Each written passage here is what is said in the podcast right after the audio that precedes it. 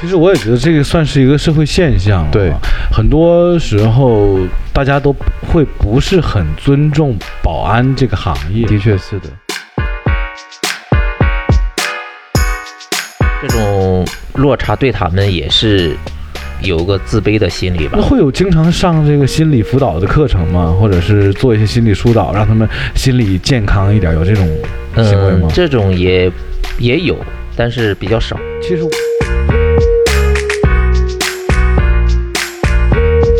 他就是拿那个消防栓的那个，我们理解那个特别长那个水管，对那个那个布那个那个叫帆布水管带，对对对嗯捆在自己腰上，对，然后就往下下。往下下。哇，那这个，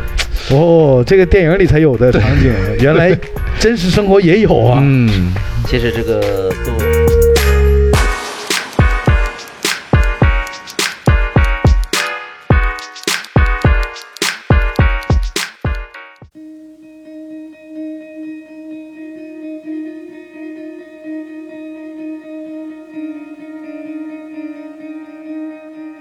大家好，这里是色泽出品的《借酒行凶》，我是王子。我是爱浪，嗯，这期我们请来的嘉宾很特别，嗯，呃，因为他算是我们身边非常熟悉的陌生人，对，呃，也算是呃离得我们最近，又保护着我们的安全，但嗯又不太被我们重视的一个小群体，对，没错，可以以这么讲吧，艾拉？可以这么讲，的确是这样，我对，们今天来聊一聊我们身边的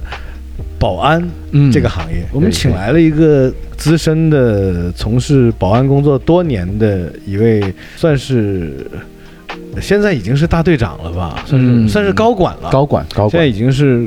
已经进入到领导层了，对，但是也做了有十来年了。，嗯嗯嗯呃，也是从基层开始的。，嗯，没我错们，今天就聊一聊保安这个行业吧。可以，可对不以对，行，那我们先请出我们今天的嘉宾，对啊我们的小勇哥，对，小勇哥，打个招呼 来。嗨，大家好，嗯我是小雨。 小勇哥这个声音太棒了， 对，好 就是可爱啊，光听声音就很正义，，对，没错，就感觉就是那种能保护我们的声音。嗯嗯，小勇哥，那先问问你啊，从事保安工作多少年了？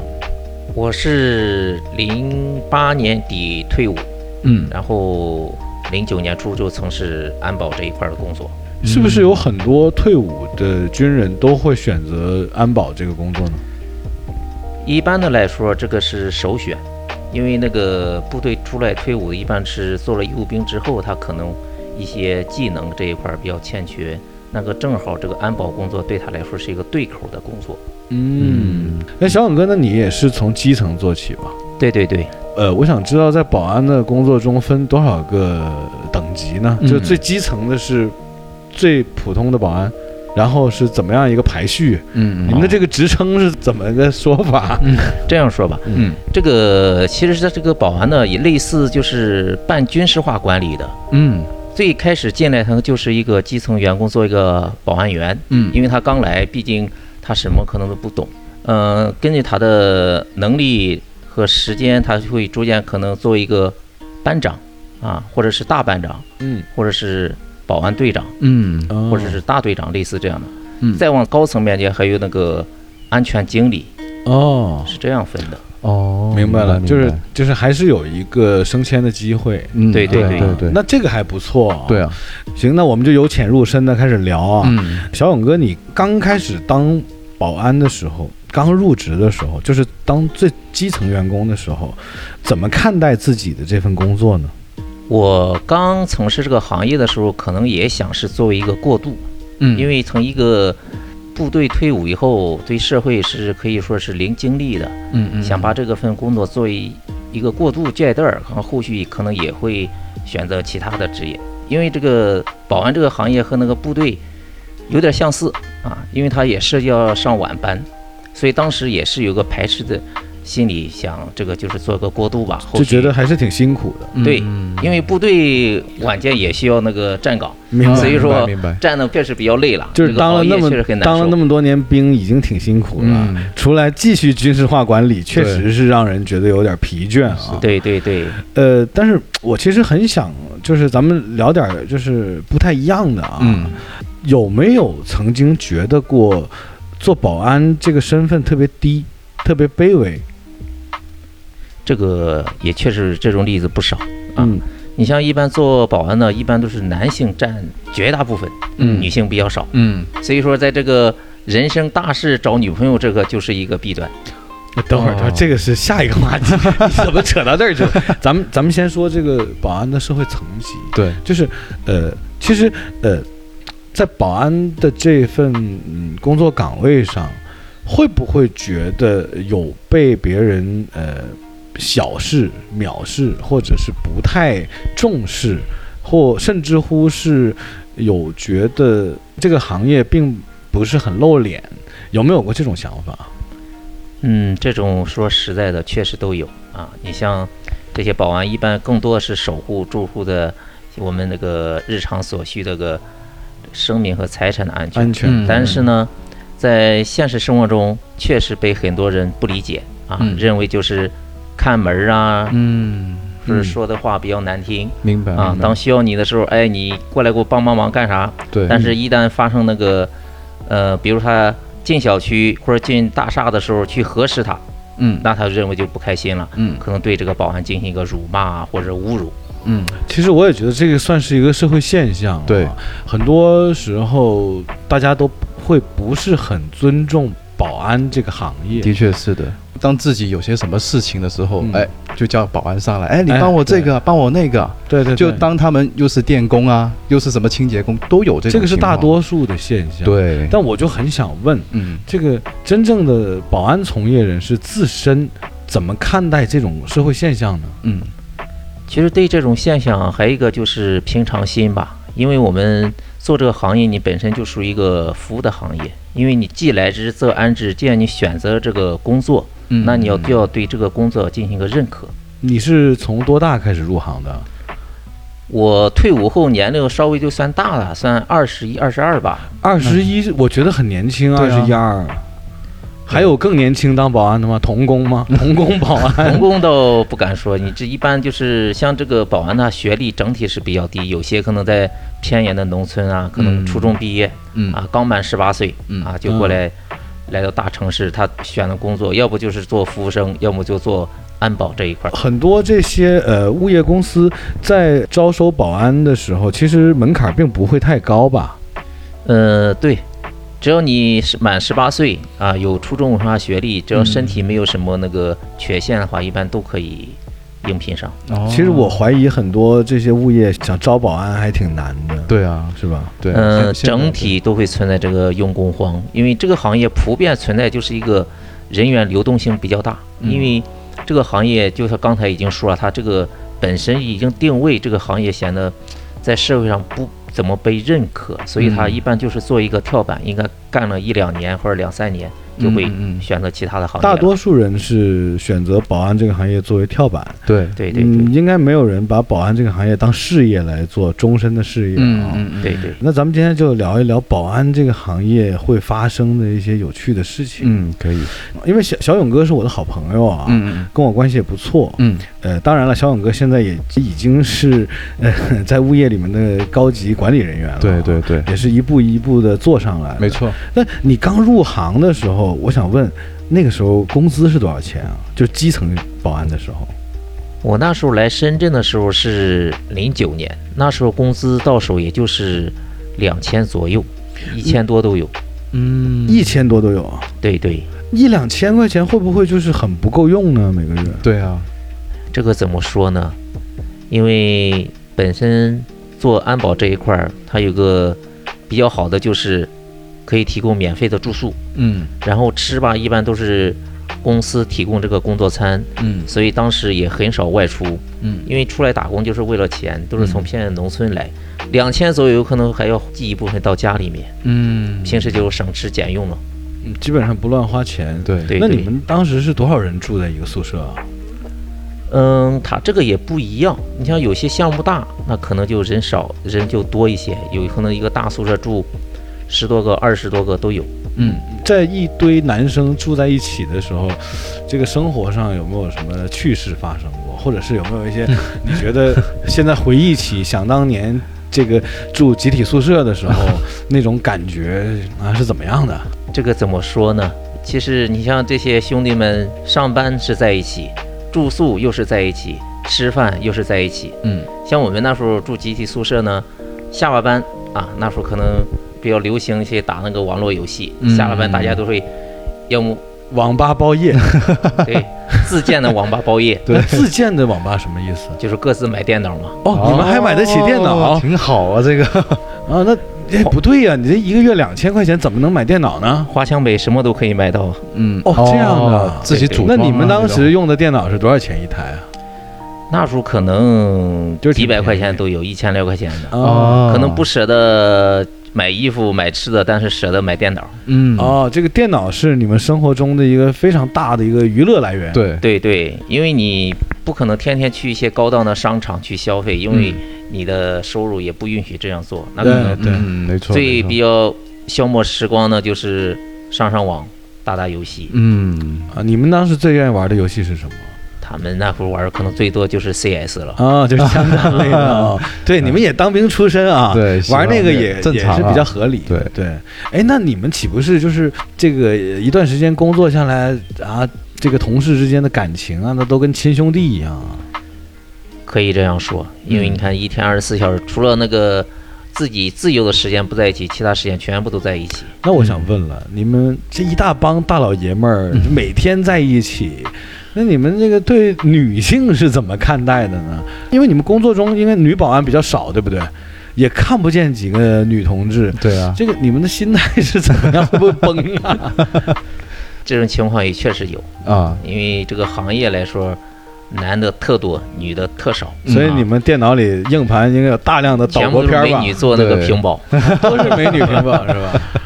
你像偶尔来了一个，比如是那个收银呐、嗯或者监控室有个女孩子，嗯嗯，那简直就是哦，你们就每个人都， 那不争先恐后的去啊？那那是是是，那那有有成功案例吗？也有有嗯最终走到一起的也有的。嗯呃，这个时候不禁要问一句啊，就稍微敏感一点的逻辑啊，那嗯当时有没有这种就是一点点的自卑心态？嗯就觉得哎，我是当保安的，我工资也不高，这个我去看到一个女孩，我过去搭讪也好，干嘛也好，就是自己没有那种信心，有没有这种状态？这种状态确实有存在的，嗯，有的。然后呢，能讲讲有没有具体的案例或者故事？发生在别人身上的，嗯你现在不同了，你现在是高管了，是也结婚了，有孩子了。咱们讲当年，对当年，你像这些兄弟，他刚来啊，本身大家对这个行业的认识度并不高，所以他们为什么就不愿意去出去呢？一个是他的收入有限，嗯再一个就是和人那个接触过程中，他们一些那个见识可能也没有那么多，嗯所以跟那女孩子见面的时候，他们有一种胆怯的心理，哦对对对。哦对而且别人女孩一问你是做什么职业的，都不好意思说。对啊会是吧？真的会。对，你像你说做什么做保安的，做保安给人感觉一般就是大叔才做，你为什么这么年轻，你也去做保安呢？嗯可能这样感觉。所以你问他是做什么的，他可能说，哎，做物业管理的，做什么的，他不会避开这个保安这个词。嗯，我知道就是还有自在自内己也地不太认可。对对，在内地他问做什么，他不会说做保安，他嗯可能换一个名词来去说，嗯因为保安对在人的心目中一般就是一个大叔看门的，嗯明白对，我觉得明白保安这个词本身好像有点儿贬义。对啊，感觉听上去就是比如说，有的时候我们日常用语上也会说，哎，人家放到那个保安那儿，啊嗯给那个保安，对啊对那个对叫那个保安过来，呃对都是这种说法。，对就好像当一个人扣上了保安这个头衔以后，对立马好像低了半截。对，就这个低的是的这是个的标签就往上贴上去了。对，这个小勇哥，这不是我说的 啊，嗯你们自己也有这种感觉啊。对这个保安这个词确实，尤其是对年轻人来说，他嗯不会轻易的暴露自己是做保安的。嗯，你看这个词已经是有点贬义了。对啊那你说以后我们应该怎么称呼呢？ 如果是再遇到类似的，应该叫他安保安保人员。安保人员包括安全员兄弟，其实嗯这个这个怎么说呢？换位思考，其实他们这些年轻人都是有自尊心。对，如果说像我们平时和这些保安也好、安全也好，如果是见面的时候主动打个招呼啊，这些兄弟他心里也是非常温暖的。嗯哎，其实这点我是有做的的。。我一般我看到他们，我都是我说嘿帅哥，对，哎帅哥，我都是这样。对对对而且对，这样一称呼，他们心里感觉。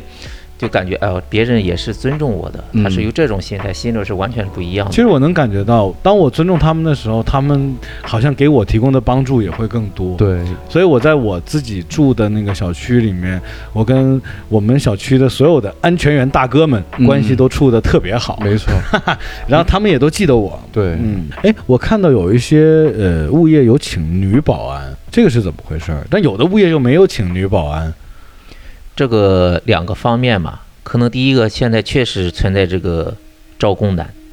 因为这个行业刚才已经说了，流动性特别大，可能干一个月、干十天、干一周不到走人都有。嗯，一个是招人难，那可能就是开始去招一些女性这个保安；另外一个就是，如果是在这个大门口，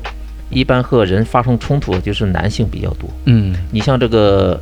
车厂收银的，嗯，用女性，她完全可以满足她岗位的需要了，也不会和这个可以避免很多冲突。冲突。对对对，啊，但是我觉得女保安会很抢手吧，在一个保安队里面，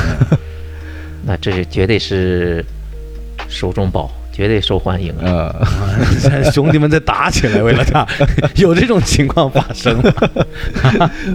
打争起风来吃可能哦醋，兄弟们就反目吃醋绝对对是有，为了啊一这个嗯是隐性的吃醋，啊不断的送礼表物啊现，，也不会表现出来。对，对对啊那我们暗接嗯送秋波吧。啊，暗送秋波啊。那我们再接着聊啊，嗯呃，你看啊，我发现有很多呃高档的社区，嗯就是我们的安保人员嗯在门口啊，嗯或者是巡逻啊，他们日常保护的有可能都是呃身家不菲的业主，呃，可能看着他们穿金戴银呐、开着豪车啊，甚至乎可能有的时候帮忙搬点东西去家里，一看、嗯哇，豪宅啊，嗯哇，整个金碧辉煌的一个大豪宅，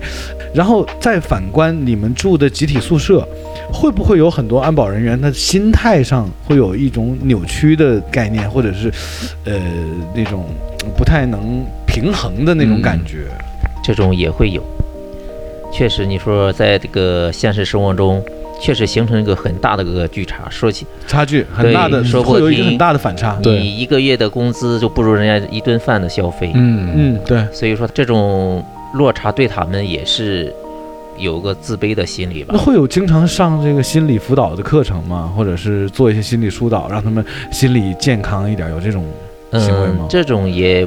也有，但是比较少。其实我原本以为每一个这个安保团队都会有一个领导，每天跟大家做心理疏导，对，跟大家讲，就是你们心里要平衡，其实没有事儿，其实并没有这样吗？嗯，没有没有，那全靠自己去承受吗？这个也不是说全靠自己承受，这种心理课确实比较少，更多他们学习就是一些专业方面一些那个业务技能，哦，心理这一块儿确实有点疏忽。什么反擒拿之类的对对对，啊，就是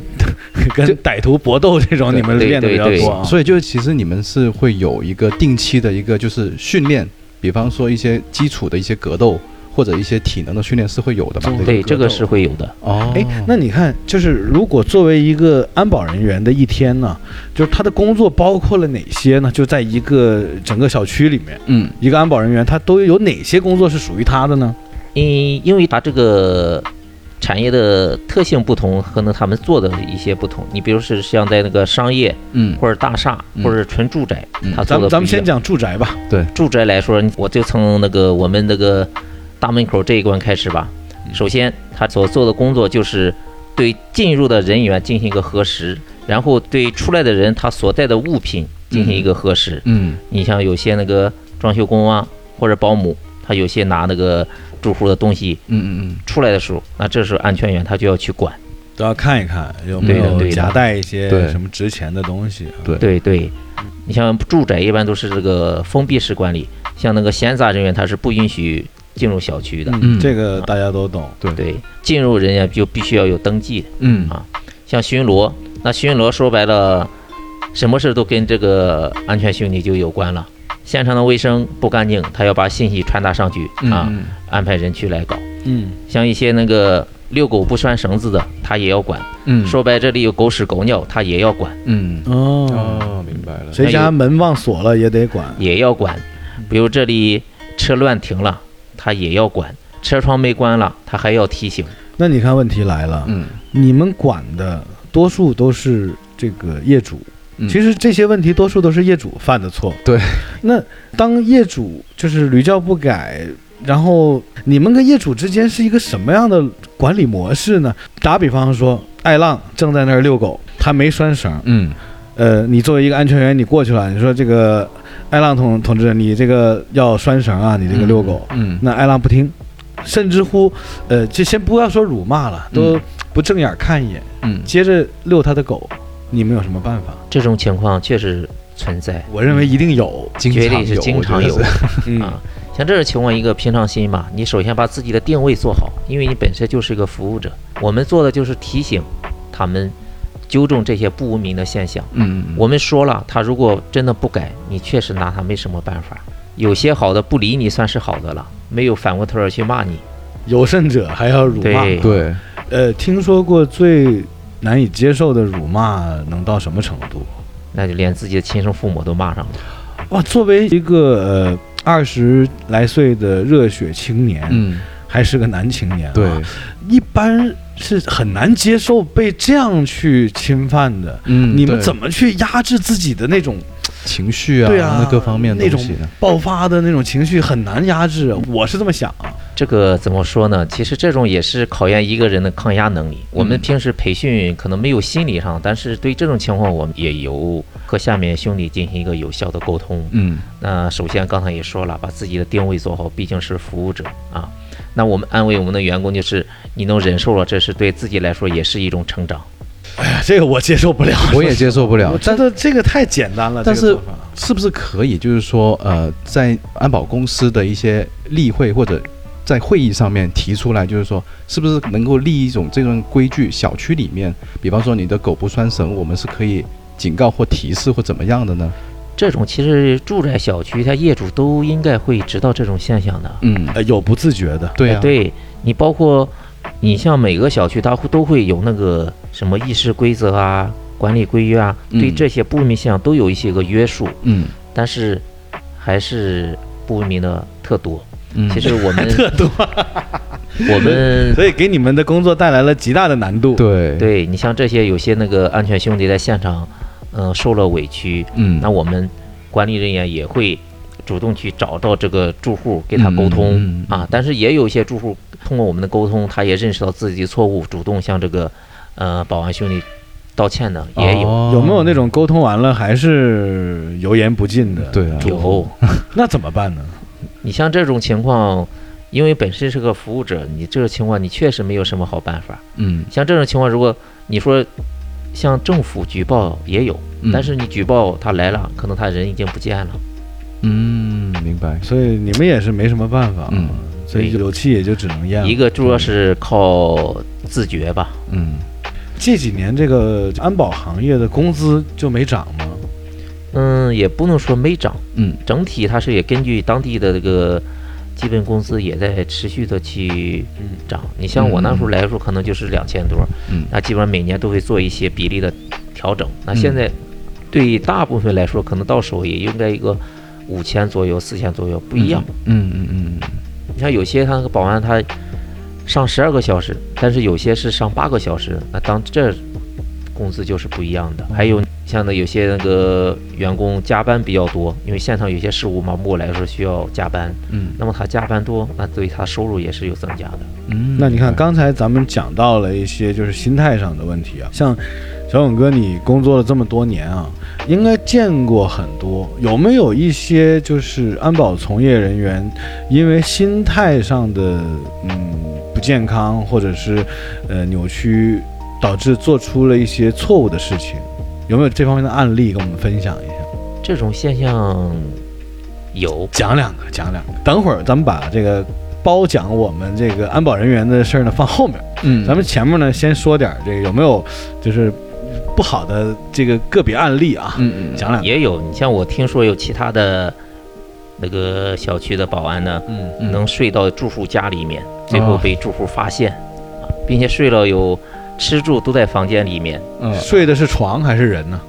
嗯、睡的是床。嗯他这个住户不在家吗？对他家里边也装修好了，但是就类似的，这种节日才可能来，平常都不住在这里。嗯，一个大豪宅，对，冰箱里什么都有，嗯酒柜上各种拉菲是吧？随便嗯喝，对嗯对对小伙儿就在里面啊，一个人，对，一个人，嗯并且做的保密工作还很好。哦啊，这样的，对，最后发现还是住户自己发现的。哦，那怎么处理了就？那这个就是涉及到那个报警了。哦，那哦哦，那应该说这个淘气的安保小哥哥对，就被法办了嗯嗯啊。那这是一个呃，就是住到业主家里的一个案例啊。嗯那对有对没有别的呢？ 例如有没有就是啊这个也直有，直接 是 我还没说呢，就是有没有睡到业主家里 的，这种现象肯定是有的。嗯，啊就是跟对，年轻的小伙子长得帅的，身体强壮啊跟啊也是女有。业主啊对，啊一回生二回熟，可暗能刚送秋波，刚开始嗯可能，哎呀熟了，哎呀小刘啊小张跟我去吃个饭，嗯是吧？？嗯，在后面呢，可能喝了酒，哎，小张，你帮我开个车，是吧？开个车，估计车没开成，又又去喝酒了。两个人一喝酒，说不定发生什么关系然后都就有可能跟的。这个，哎，要不然去我们家再开会儿车，啊，对，然后就两个人就上楼开开车了。，处一下吧。 哎这个我觉得是一个好故事啊。首先啊，不是嗯，我想知道那个女方是单身是吧？这情况大部分应该是单身或者是长时间那个两地分居的这种情况比较多。呃，嗯两地分居这个就不太鼓励啊。那对，单身的，我觉得这个还是还是可以的，我觉还是得还是挺喜闻乐见的。这对个对事儿对啊。对，那那各有所需，那当然，我怀疑那个安保小哥应该是长得挺帅的，啊一米有八几样有这种的有壮啊，对。有没有那种，就是安保人员跟业主打起来的故事？这种就是一般发生那个大门口比较多。多数在门口发生。啊是对吧你像，尤其过节的时候，大家都是喝酒做什么的？嗯嗯你像喝了酒，一般就是谁都不服就扶墙，啊，业主也喝了酒，对，对比如他做一个的士啊，或者是让朋友一送，哎，先生你去哪里？去哪个房间？嗯，啊，这个时候他本来已经喝酒，已经不理智了，对那，这个时候可能他不会配合这个保安兄弟一个核实，嗯那可能就是辱骂嗯啊，辱骂是轻的，嗯可能车门一开就掐脖子了，这种哦还现象掐都会有脖子的，啊，哎呀有，的有的，哦，然后那位被掐脖子的安保小哥嗯刚好也练过，就简单两下就就把把他业摁倒主了，制服 了。但我想问，这种情况啊，我觉得吃亏的应该是安保人员，是的，对绝对对不是业主。对，对对，这个是挺不公平的，嗯有可能错在业主，但是吃亏的是那位安保人员。对我身边也有朋友也试过，就是也是喝多了酒，就真正自己朋友啊，就是喝多了酒，然后开开车嘛，呃，当然啊，喝了酒别开车啊，就是那天晚上他好彩啊，没没事啊，就是，然后回到自己小区的时候，就门没开，他就拼命的摁喇叭，啊，就小区那个闸口没有开。，对，拼命地摁喇叭，然后安保人员说，哎，现在太晚了，你就不要摁喇叭了，先生，你是哪哪一栋的，几楼的？嗯，然后我那个朋友由于他自己喝多了，然后就辱骂对方，啊，你这朋友不好，对，你然什后么朋友？然后就也是差点动手，但是安保人员并没有给他什么，他只是说，哎，先生你喝多了，你住哪里？我把你送回去。嗯哎，他们是真的能做到这一点。啊，结果息事宁人了。啊、对，因为刚好也知道他是住哪一个单位的，就叫他们的家人下来了，就没事了，是这样子哎。，那你这个朋友住那个小区的这个安保人员素质还是真的很高啊。对啊，对啊，是的对啊，像这种情况，一般的物业公司都会做一些这种类似突发情况一个预案的嗯，培训。你像这种一般喝了酒的，你像他，别说让他记清哪个房号了，他什么东西、钱包啊、手机丢到的士车上大把。嗯，对啊，，像这种对对情况，一般很多物业公司对这种这个突发或者比较应急的，都有一个那个要求一个流程吧。一般就是护送，嗯，他去哪你跟他去哪，就是进行一嗯个嗯核实是不是住在小区就可以了。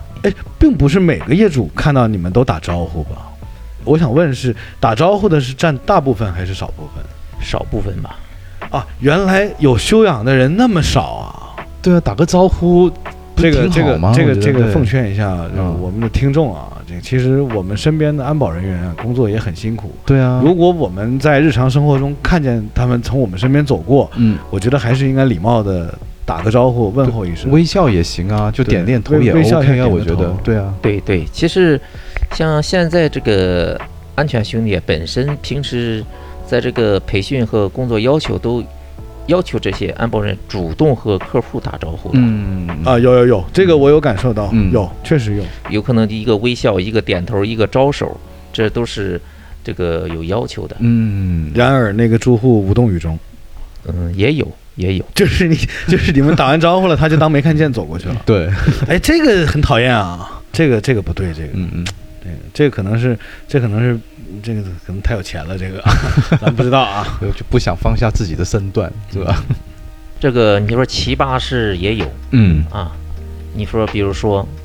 他本身可能自己有这个有这个神经衰弱啊，或者对他提什么要求，比如出差两三天嗯，走之前就会在自己家用那个柴米油盐画个印、啊因为液体都是蒸发的嘛。哦哦他来了两天，啊就发现这个东西少了一点，他认为就是家里边招鬼了。哦，比如说他那个装米那个米缸，他画个印，这就个是在这这个在这里，然后米少了。嗯啊、然后一瓶酒画个记号，喝到这儿了，喝到四呃这个二百二十毫升了，啊嗯呃喝剩下这么多，结果回来变成一百八十毫升了，嗯然后也找你们都有都有哎，真有这种事情像发他生基本吗上他每天我们都要给他抄个水电表，还有每天抄水电表的，哦对他这认是怎么他回事认为是有人住在他家里面，哦，就是他离开家，但他认为家里进来人了，对，，那就电费贵了，水费又贵那了，你为什们么？你们是就吧每天去抄表，住户有需求我们就要满足嘛，基本上等于业主让你们干嘛，你们都得答应啊。只要不违法，基本上都能答应。其实我觉得做安保也挺挺惨的，那这个不是安保啦，那个这个不是就分内私事，人保对镖了啊，对啊，对啊，他他们才交多少物业费嗯啊？对啊，是。你私下又不给你们一点，哎有没有那种就是让你们帮忙啊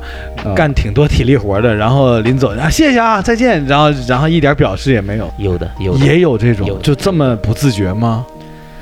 怎怎么说呢？可能每个人想法不一样吧。嗯像感像觉说真的，像我有时候我叫这个我们小区的安保人员，嗯比如帮我抬个东西、搬个东西，嗯抬上了以后。我多数啊，我我都会就是拿个红包，然后我意思就是，哎嗯对，那个兄弟们买水、对买烟，就是意思一下，对当然不是很巨额啊，嗯哎但是最起码我觉得你叫对别有人有这帮忙份心了，对，对人家提供了这个帮助，对不是说人家要你那点钱能干嘛？对，但是你作为这个答谢，我觉得也要有一些动作对嘛。，而且最主要那些工作并不是一个安保人员的分内事情，哎，你们可以拒绝吗？比如说一个业主说，哎，你过来帮帮我们搬一下钢琴，我们钢琴想从一楼搬到十八楼，不走电梯，嗯这个你们说我们不能帮你搬，能这样吗？能拒绝吗？其实委婉也可以拒绝，因为我现场人有其他的工作。嗯你像你一个钢琴，你至少有五六个人搬嘛。对那么五六个人搬的过程中，那其他的工作意味就要搁置。那在这啊搁置过程中会出现什么情况呢？那就是个未知数。你有帮业主搬过钢琴吗？ 抬过钢琴，真抬过 啊？真抬过。人家怎么谢谢你的？喝瓶水儿我谢谢，喝瓶水也算是好的了，感谢感谢，啊谢谢，然后就再见了，就没有了，谢谢，下次再见。真的是这样 啊！哇，那你们搬完不很郁闷？这个习惯就好。呃，你们都已经习惯了郁闷了，对对，做这个安保人员还得习惯郁闷。对，还要做搬运工，现在不是容易讲究客户就是上帝嘛啊，但是也有很很比较同情这个下面保安兄弟的，嗯比如人家随手一个帮忙都会给一个肯定的答复也好，肯定的感谢也好，嗯嗯这像对这些兄弟来说，他心里面也是美滋滋的。嗯但是我觉得，其实咱们话分两头说啊，咱们不要总挑业主的毛 病。对，有没有一些安保人员确实也是做的不到位的？有没有这种案例，就是都有做的不好的？嗯也讲有两个也有，嗯讲两个安保人员的过失，嗯让我们的听众也平衡一下。像这怎么说呢？你看一般那个年轻的这个保安兄弟呢，年轻气盛啊，嗯可能感觉平时可能核实这种外来人员，像装修啊、送快递呀、送外卖的啊等等，就可能语气就比较重，对不啊，重，有不暖有这和种，嗯对那这那句话叫什么？拿着鸡毛当令箭，对对对可吧？能就是感觉自己有点权利，等于鄙视链吧。就是业主鄙视他们，他他们们又鄙视视装修工人。对对对有这种对装修工也会有存在这情况啊。嗯其实我们一直想，其实都是打工的，没必要去你为难我，我为难你，我们都是为了工作。对吧？嗯我们尊重别人，别人也会尊重我们。但是嗯呢，有些这些在值班过程中呢，可能滥用职权，嗯滥用职权这样形容也好，还是不对这些客户不客气啊，说话就像审犯人一样。嗯，但是他也有不认识住在小区里边一些那个住户，嗯啊那这个时候他不认识，以为是外来人员，可能就一去啊，就像审犯人一样。嗯，那你说对这种我住在小区，我花的钱给你交的费用，你再用这种态度对待我，嗯换位思考一下，哎谁这种对现也象是有是的有有的有对那一般像你作为领导的，看到这样的下属的这种行为，你们会怎么处置呢？嗯这种情况，一般我们就会当面给他做一个这个正确指引，啊嗯思告想诉教他育，对告诉他正确的做法。嗯啊，像这种情况，一般都会可能每个公司不一样啊，有的可能通报啊，有的可能就是适当做一些罚款呐、类似这哦，样你的们也有赏罚哦制度的，对你做得好有奖励，嗯做得差有考核。一般怎么罚呢？这个就是根据你这个影响程度吧，嗯可能扣个五十、一百啊，或者加个二十、三十，啊类似这样的，嗯嗯，那一般这些安保人员都能接受吗？可以接受的。当然奖励肯定能接受，啊，处罚也要去跟他沟通，为什么要考核他嗯啊？也要认识到错误啊。明白，明白我们经常说，这个罚款不是目的啊，目的是让你改正，嗯就是给他一些小的痛，让他记住这样做是不对的。嗯，那是一个月本身工资也不高，扣那五十一百的，确实还是挺疼的。嗯对对。那咱们说一说你们的这个找对象的难处吧，难处我觉得挺大，就你们每天遇到的全是大老爷们儿，嗯白天晚上的，对不对？然后有的业主长得还那么漂亮，嗯天天在你们面前走来走去，刺激你 们。这个这年轻小伙儿正是值吧年轻气盛之时，这个对怎么控制自己的情绪？还有就是怎么找对象呢？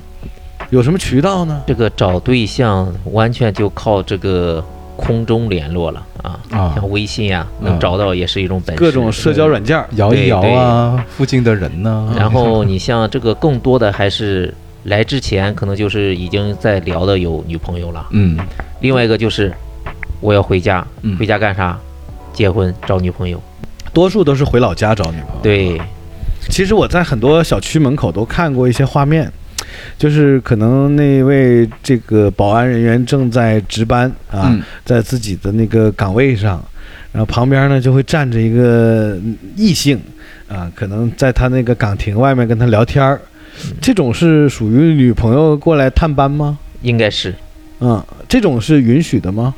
这种也没问题啊，这不影响他的工作。嗯，就是是可以的，是吧？对对对，那这种算是我觉得是属于呃有魅力的、长得帅的这个安保人员了，是吧？有可能他一来之前就有女朋友了。嗯啊，可能，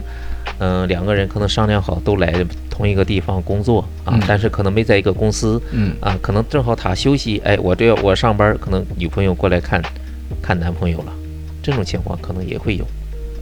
那有时候看到，比如说看到业主开的各种豪车啊，然后这个年轻的安保人员会不会觉得，哎呀，我这个干这个行业，我哪年能开上这个奔驰、宝马啊，或者是这个心理活动是个什么样的状态？这个只能平常心对待呗。你像我做基层的时候，我就想，当时想的也没有那么远，我是有这么多钱能买得起房、买得起早回老家了。 其实这种想法是不对的啊。作为这种行业呢，我们只能以平常心去看待这个事情，只能靠自己的辛勤付出啊，嗯嗯来换回自己感觉能适合自己的一些物质上的需求吧。嗯，因为像这些人，他人家也是通过自己的奋斗换来的。对，小勇哥从事这么多年啊，有没有嗯听说过、呃，我们的安保人员真正的帮业主处理过一些什么大事儿呢？这种其实还真有，啊，在治安这一块儿，物业是离这个住宅区是最近，嗯嗯发生隐患处理最及时的嗯，火灾。嗯哦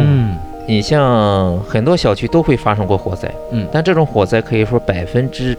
七十都是由物业第一时间发现、第一时间扑灭的。哦，你像当这个专业救援组织到来之前，基本上都做一些善后的事了，嗯，因为物业它第一时间发现，他就第一时间去处理，嗯因为这个火灾它是在，嗯，三到七分钟处理是最佳，哦，你超过这个时间段儿，那可能你再来处理，你这个